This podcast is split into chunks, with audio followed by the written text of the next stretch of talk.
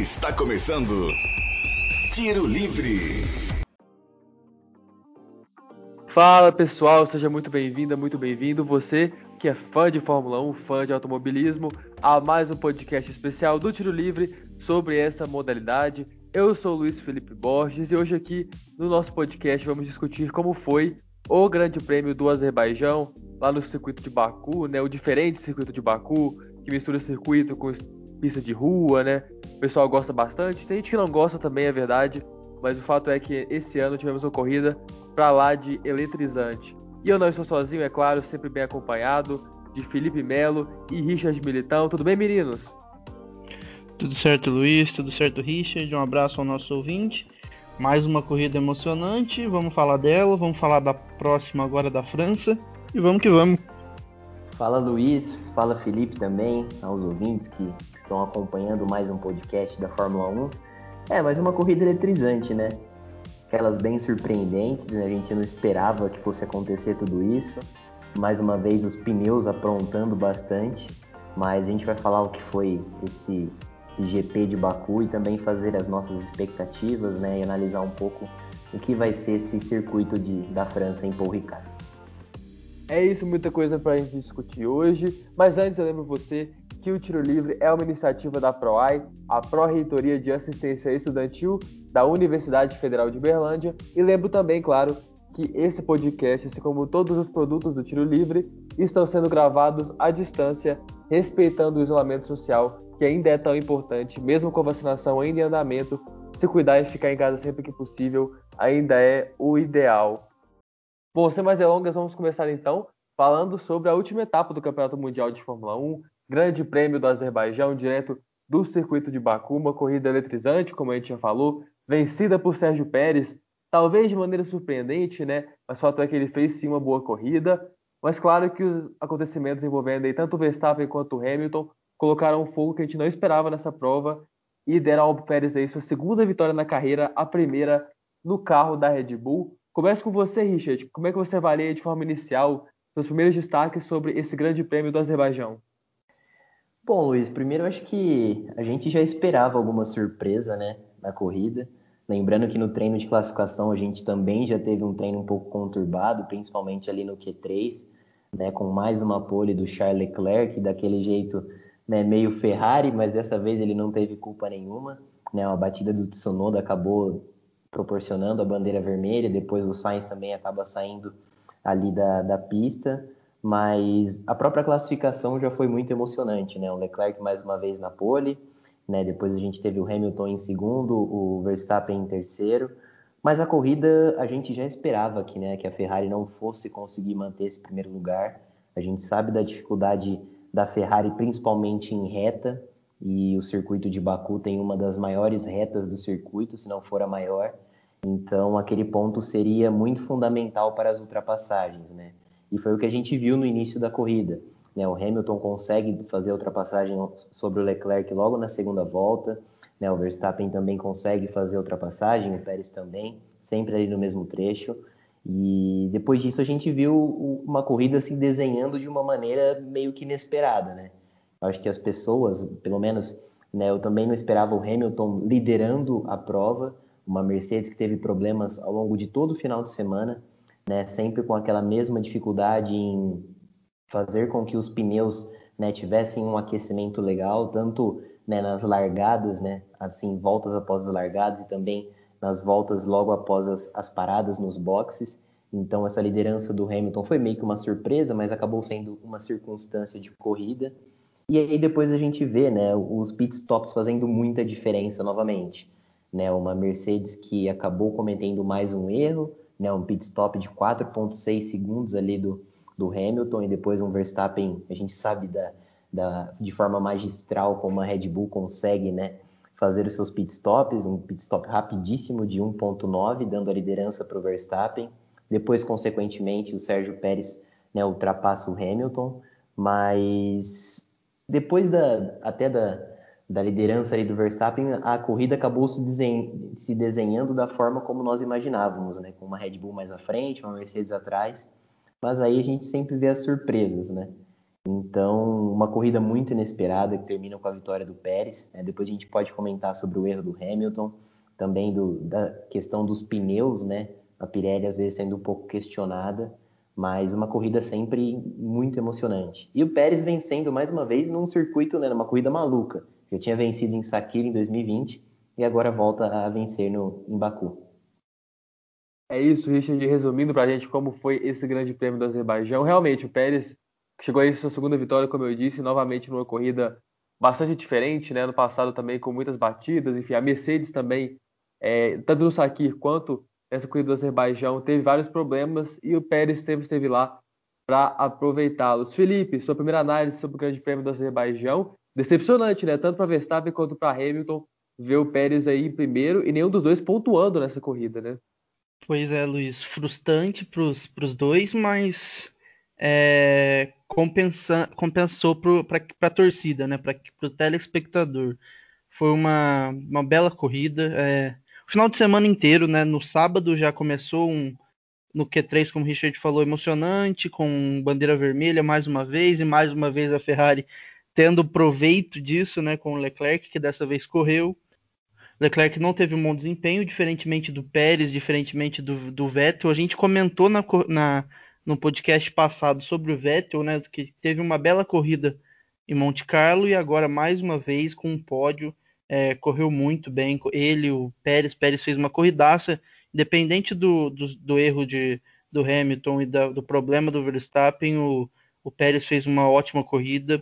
É, outra coisa que eu queria destacar, que eu tinha notado aqui, que o Richard comentou muito bem, a questão do, do pit stop é, como faz a diferença. A Mercedes mais uma vez errando é, e a Red Bull tirando proveito disso com um absurdo 1.9 abaixo de 2 segundos. É algo muito bom, um dos melhores pitstops né, em tempo. A própria Red Bull ainda errou com, com o Pérez, né? Também o Pérez teve um pitstop de 4 segundos e mesmo assim conseguiu voltar na frente do Hamilton. E mais uma vez, parece implicância nossa aqui, mas o Bottas meu Deus do céu, tá, tá feia a coisa. Mais um, um péssimo GP, mas sem pontuar. Então, assim, o... vamos ver o que, que acontece com o Bottas aí, porque tá complicado o negócio. Pois é, realmente inacreditável a performance do Bottas, 12 lugar, é, largou em décimo, na verdade, né? Foi o último ali no Q3, claro, que também foi prejudicado pela batida é, que resultou aí na pole do Leclerc, e também na décima posição do Bottas, mas também na corrida não fez grandes coisas, né? E acabou aí apenas em 12 resultado péssimo para as Mercedes. Eu queria, Richard, que você analisasse um pouco mais então. É, o que você acha que aconteceu para a Mercedes ter ido tão mal assim nessa corrida? Claro que o Hamilton estava brigando lá na frente, mas teve ali uma falha na reta final. Mas como você avalia, qual é o impacto que você acha que esse resultado vai ter na Mercedes daqui para frente, em especial para o Bottas, né? Que teve a corrida talvez a mais decepcionante do ano inteiro, ter sido essa em Baku. É, eu estava até dando uma olhada aqui, né, antes da gente fazer a gravação peguei algumas coisas.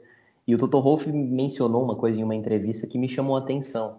Né? Ele disse que para ele foram os dois piores finais de semana, né? desde essa volta da Mercedes à, à Fórmula 1. Né? Lembrando que, que, a escuderia está desde 2013, então né, é algo bem significativo. Né? A Mercedes não deixava, uma, não deixava um GP sem pontuar há três anos. Então, são pequenas coisas né, que, que podem trazer um impacto significativo para a reta final do campeonato, enfim. Mas a gente também tem que considerar dois fatores, né? Eu acho que o principal deles é a questão do circuito de rua. Né? A Mercedes tem um pouco mais de dificuldade com essas curvas né, em alta velocidade, curvas rápidas, então isso não favorece o carro da Mercedes. A gente viu o rendimento muito abaixo em Mônaco, em Baku também, né, o Hamilton até ficou meio que surpreso com, com a sua segunda colocação né, na classificação, já que o carro não andou praticamente nada durante né, o, o, final de semana inteiro. Então, eu acho que o circuito de rua tem feito mal um pouco para a Mercedes. Né? A gente pode ver que, que nos circuitos tradicionais ela já apresentou um, um, resultado muito mais significativo, né? venceu três provas com o Hamilton. Então, o circuito de rua é um fator assim interessante. Outro ponto é a questão dos pneus. Né? O, Toto Wolff disse isso, o Hamilton também. Né? Eles não estão conseguindo né, dar um ritmo interessante para os pneus, não estão conseguindo né, fazer com que o carro tenha um, um aquecimento legal, né, tanto na largada e tanto também em momentos de relargadas ou em pit stop. Então, o carro da Mercedes demora a entrar né, no, em um ritmo bacana, ao qual os pilotos podem né, tirar proveito e conseguir bons tempos, enfim. Então, eu acho que esses dois fatores são assim bem, bem significativos, mas eu acho que pro, em condições normais, né, em circuitos normais, os tradicionais, eu acho que a Mercedes pode né, voltar a ser muito mais competitiva. Mas dá um sinal de alerta, né? Uma Red Bull que começa a distanciar mais no campeonato de construtores, né? A Mercedes derrapando nesses dois grandes prêmios, né? Que terminaram com duas vitórias da Red Bull, em Mônaco, Verstappen, e agora o, o Sérgio Pérez. Então eu acho que, que há um sinal de alerta. Né? O Bottas a gente sempre fala, é a mesma coisa que a gente vem sempre repetindo né, ao longo da temporada 2020, temporada também nessa temporada 2019 ele teve um rendimento até um pouco melhor, mas falta um pouco de tudo, né? De confiança, de acerto de pista, de acerto de carro, né? De até mesmo questões técnicas do próprio piloto. Então é um, um assunto assim que a gente vai falar provavelmente a temporada inteira, mas e só que isso implica muito no futuro, né? Da, da Mercedes. Quem será? Será que o Bottas realmente fica para a próxima temporada? Será que eles vão atrás de um outro piloto? Então, é uma Mercedes no momento com alguns pontos de interrogação na cabeça.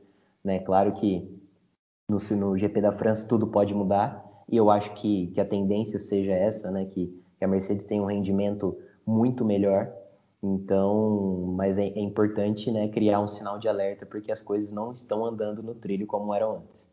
É verdade, a gente já viu um pouquinho dessa evolução né, nos treinos classificatórios para o GP da França. Né? A gente está gravando esse podcast aqui na sexta-feira, dia 18 de junho, depois dos dois primeiros treinos livres, a Mercedes já parece ter reagido.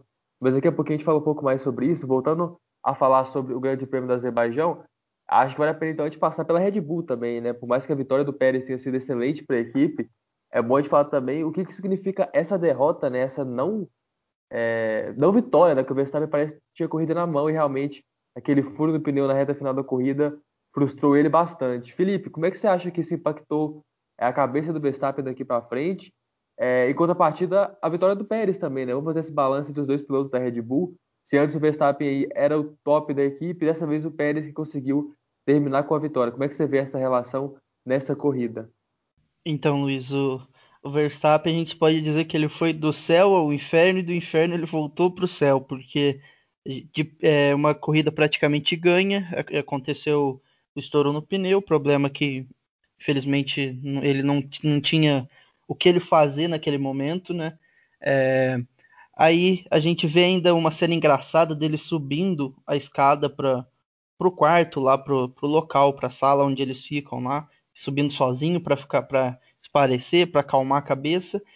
E assim, é, é, óbvio que o resultado foi negativo para ele, mas após o acontecimento do, do Hamilton, que provavelmente a chance do Hamilton ganhar a corrida era grande naquele momento, é, deu uma, uma, acho que volta a cabeça do Verstappen, né, a confiança, porque ele ainda continua em primeiro e o Hamilton ia ter uma vantagem significativa se a gente pegar um campeonato que tende a ser disputado ponto a ponto, então assim, o Verstappen ele volta, é, né, até a sorte, né? A sorte mudou de lado, volta para o Verstappen.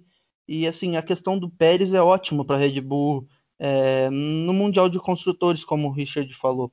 É, abre, abre da Mercedes. A Mercedes não, não pontuou nessa corrida e ter a vitória do Pérez e ter esse dano menos pior do que, do que poderia com a vitória do, do Hamilton para o Verstappen, acaba sendo um fim de semana super positivo para a Red Bull é positivo com certeza, né? apesar da derrota do Verstappen, a Red Bull agora lidera o Mundial de Construtores aí com 174 pontos, a Mercedes vem atrás com 148, então a diferença chegou aí já a 26 pontos, né? Isso é um pouco ruim em matemático, mas acho que são isso mesmo, né? São 26 pontos.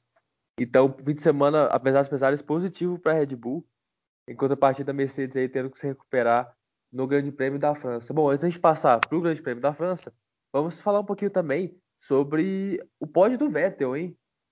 Quem diria que o Vettel aí, depois de chegar ao pódio somente uma vez temporada passada, né, foi aí vice na corrida do Grande Prêmio da Turquia, né, se não me engano, chegou em segundo lugar ainda pela Ferrari, depois chegou no Aston Martin, né, esse período um pouco conturbado para ele, e aproveitando toda essa bagunça, que foi esse grande prêmio do Azerbaijão, o Vettel manteve a calma, manteve a postura e chegou em segundo lugar, primeira vez que ele chegou ao pódio na nova equipe.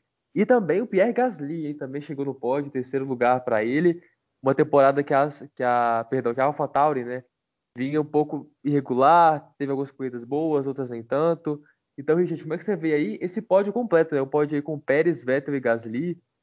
É, como é que você avalia então, a participação tanto do Vettel quanto do Gasly nessa corrida e na temporada? Você acha que pode ser um ponto de virada para os dois pilotos? Ah, Luiz, eu acho que sim, né? A gente até tinha comentado no último podcast o quanto que, que aquele quinto lugar, né, para o Vettel em Mônaco poderia fazer muito bem para ele.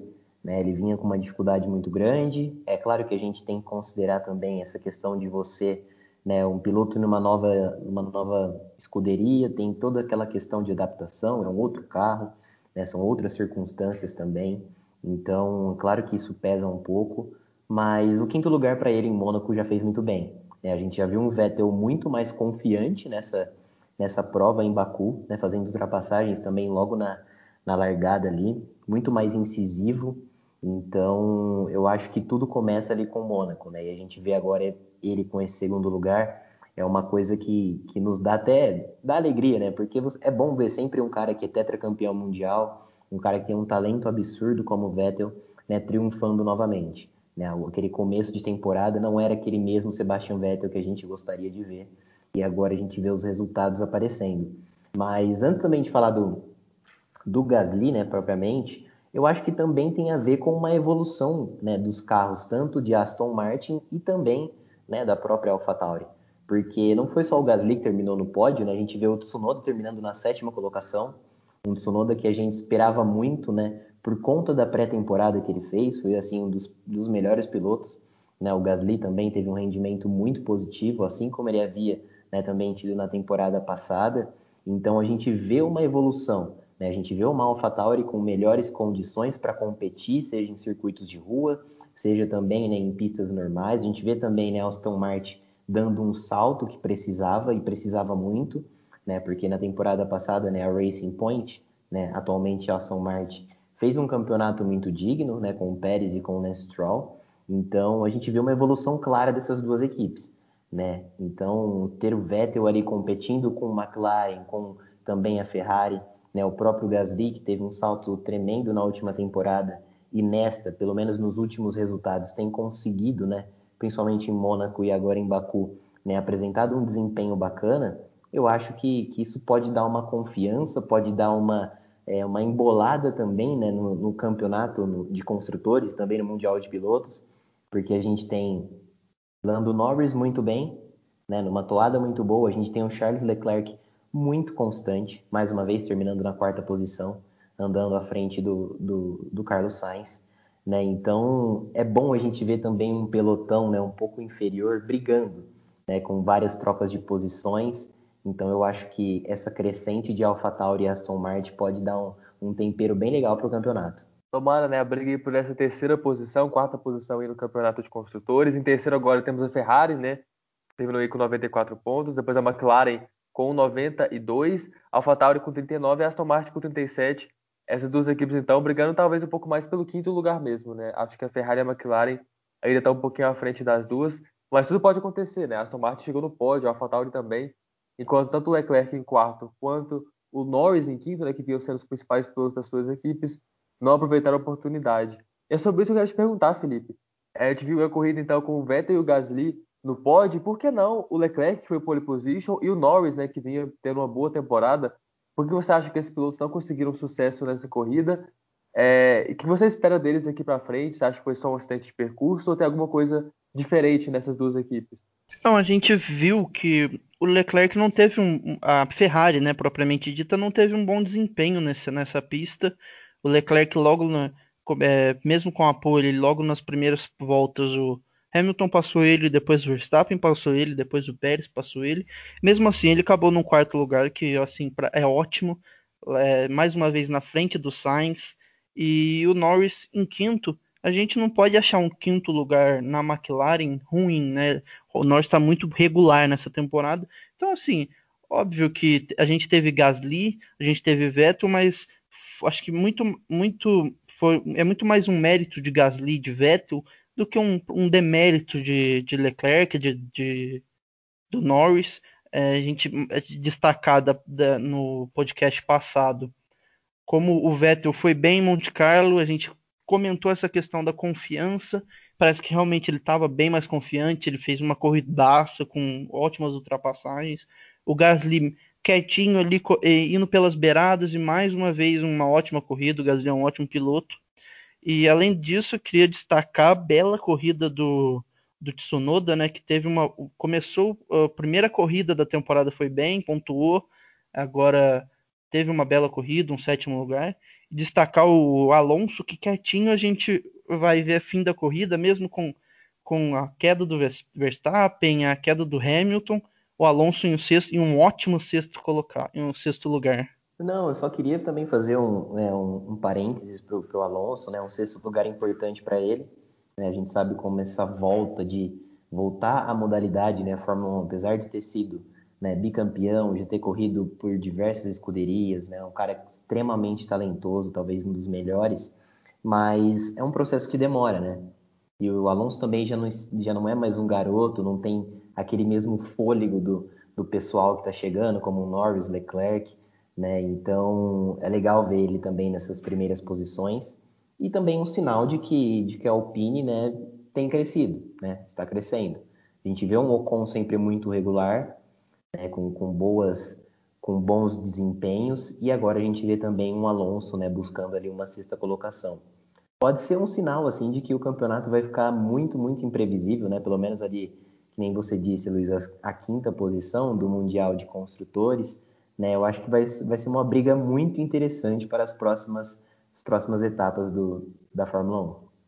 É isso, você sabe que essa briga né, entre as construtoras vale muito, né? Vale principalmente dinheiro, né? Claro, a premiação, mas com certeza tem rivalidade. É muito importante que as equipes terminem o mais acima possível nessa classificação. E uma temporada, acho que realmente imprevisível, né? Tão imprevisível que tivemos Mazepin terminando à frente de Hamilton em uma corrida. Assim, quem poderia imaginar que isso aconteceria? Mas tivemos Mazepin em 14, Hamilton em 15, mas a vitória foi de Sérgio Pérez com sua Red Bull.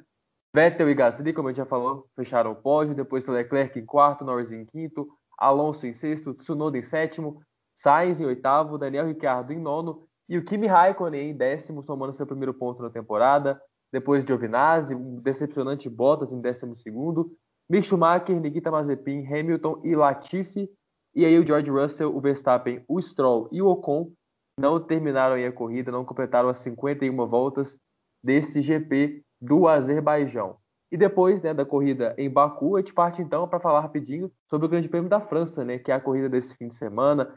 Tivemos aí na manhã dessa sexta-feira os dois primeiros treinos livres, né? O primeiro dominado pela Mercedes, então a Mercedes mostrando uma reação, Bottas em primeiro, Hamilton em segundo, e no segundo treino livre o Verstappen aí também dando suas cartas, terminando em primeiro, um pouquinho à frente do Bottas só, coisa de milésimos separaram os dois pilotos.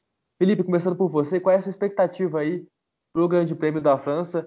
É, vocês, eu lembro, principalmente do Richard falar que não é muito fã de Mônaco, acho que é uma corrida sem graça. Esse ano de fato foi um pouco, mas se tem um circuito que eu não sou muito fã, é esse circuito de Paul Ricard. Então, eu acho que é um circuito um pouco sem graça também. Mas qual é a sua expectativa para essa corrida? E se você acha que a Mercedes tem sim a chance de realmente reagir e comprovar que ainda está na briga por esse campeonato? Então, Luiz, é, eu, essa temporada a gente não pode duvidar da Fórmula 1. Então, com certeza, a gente pode esperar uma corrida emocionante, porque acho que tirando é, Mônaco, não, a gente não teve outra corrida ruim. Foram todas com com resultados inesperados, com coisas inesperadas. Com... Então, assim, com certeza espero um, um bom GP. É, a gente sabe que a Mercedes vem é, nos últimos GPs na França dominando, né? O Hamilton ganhou em 2018, o Hamilton ganhou em 2019. Não, não tivemos a corrida em 2020 pela situação que a gente estava vivendo, a gente está vivendo ainda, né? Mas é, eu aposto que essa é a virada da Mercedes, assim, porque é, três GPs com resultados ruins eu acho muito difícil de acontecer pela estrutura, pelo, pela equipe que é. Então, assim, com certeza a o momento é agora, né? Num GP que o Hamilton vai sempre bem, que o Bottas, se eu não, se eu não me engano, foi dobradinha né, em 2019. Então, assim, é o momento deles recuperarem agora.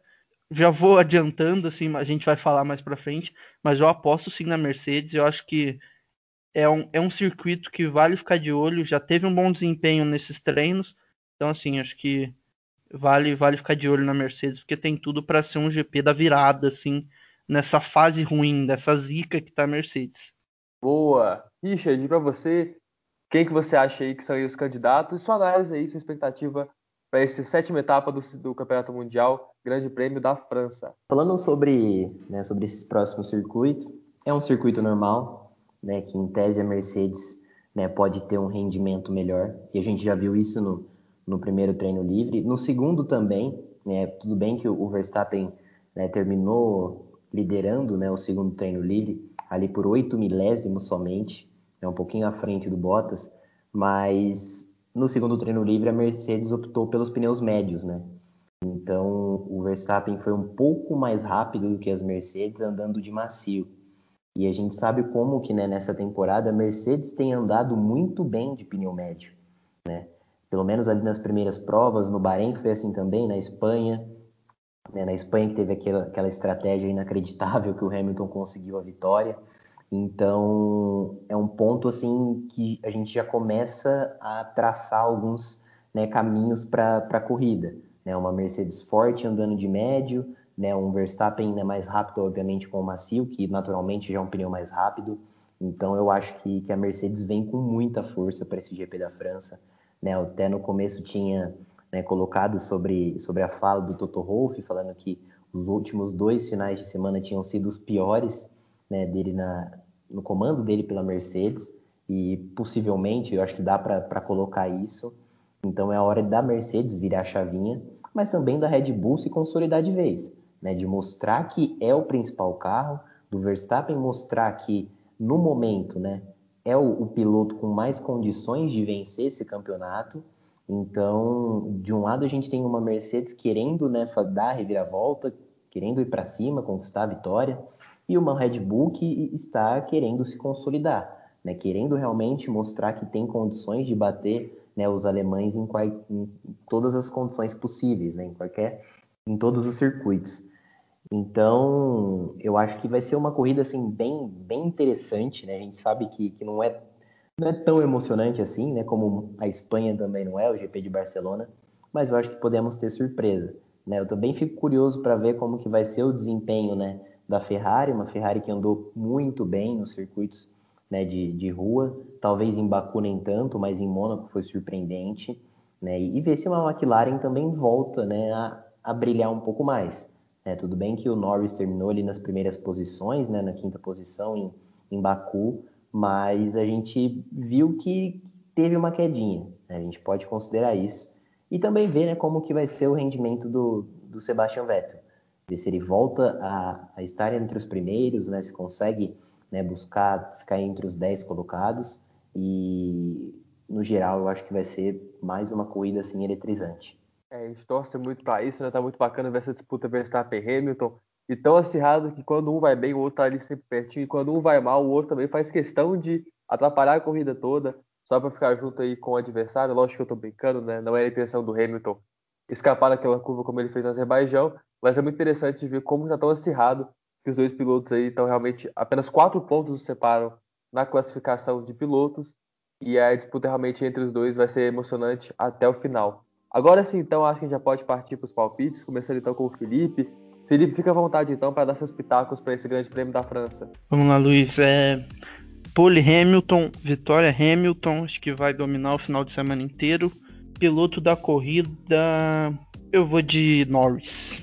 Boa, bons palpites aí. Apostar no Hamilton sempre é uma boa aposta. Richard, com você.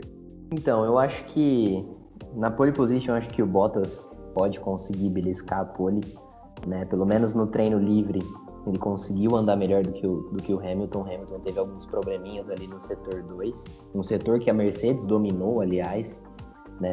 Mas eu acho que o Bottas andou um pouco melhor do que o Hamilton, pelo menos né, na sexta-feira. A gente sabe que tanto a Mercedes quanto o Hamilton também dão uma, uma escondida um pouco no jogo, né? Geralmente não, não mostram tudo que tem, mas eu aposto na, na pole sim, do, do Valtteri Bottas. A vitória eu acho que, vai, que o Hamilton tem condições sim de, de vencer essa prova. Né? Uma Mercedes, como o Felipe adiantou, que tem sido mais dominante na França, então eu acho que eu fico com o Hamilton na vitória Agora no piloto do dia é um pouco complicado, né? Porque talvez a Ferrari não vai ser tão competitiva como foi nos últimos dois, né, nos últimos dois finais de semana. É uma, não sei também até que ponto a McLaren, né, vai realmente voltar à, normalidade. Então, eu vou colocar uma surpresinha aí, eu acho. Eu vou colocar o Sebastian Vettel como piloto da corrida, porque eu acho que depois dos dois últimos finais de semana, né, do quinto lugar e também né, do segundo lugar agora em Baku, eu acho que, que o tetracampeão está de volta. O campeão voltou. Tomara. Sebastian Vettel no auge sempre é perigoso, sempre é um piloto bacana de se assistir. E eu tô com vocês, acho que essa corrida tem tudo para ser dominada aí pela Mercedes de novo, de volta ao circuito tradicional, né, o circuito propriamente dito. Então, meu palpite também é no Lewis Hamilton para vitória. Vou de Hamilton também na pole position, acho que vai ser um bom fim de semana para ele. E de piloto do dia, eu vou arriscar o Hamilton também. Acho que uma barba, cabelo, uma barba, cabelo e bigode para ele seria excelente para ele retomar a confiança e acirrar ainda mais essa briga com o Verstappen, que promete muito. Bom, acho que encerramos, né? É isso? É isso aí.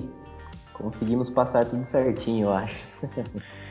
então é isso, fechamos mais uma edição do Tiro Livre. Muito obrigado, Felipe, pela companhia nesse podcast. Valeu, Luiz. Valeu, Richard. Abraço para vocês. Abraço para quem tá escutando a gente aí. E vamos que vamos para mais uma, quem sabe, uma ótima corrida. E abraço. Até lá. Valeu. Um abraço também, Richard. Bom fim de semana de corrida para você. Um abraço, Luiz. Um abraço também, Felipe. Para a galera aí que, que nos ouviu. Mais um podcast da Fórmula 1. Torcer para que seja mais um final de semana espetacular, né? Com muitas ultrapassagens, muita emoção, né? E que, que a gente tenha mais um um final de semana brilhante na Fórmula 1, que essa temporada está prometendo demais.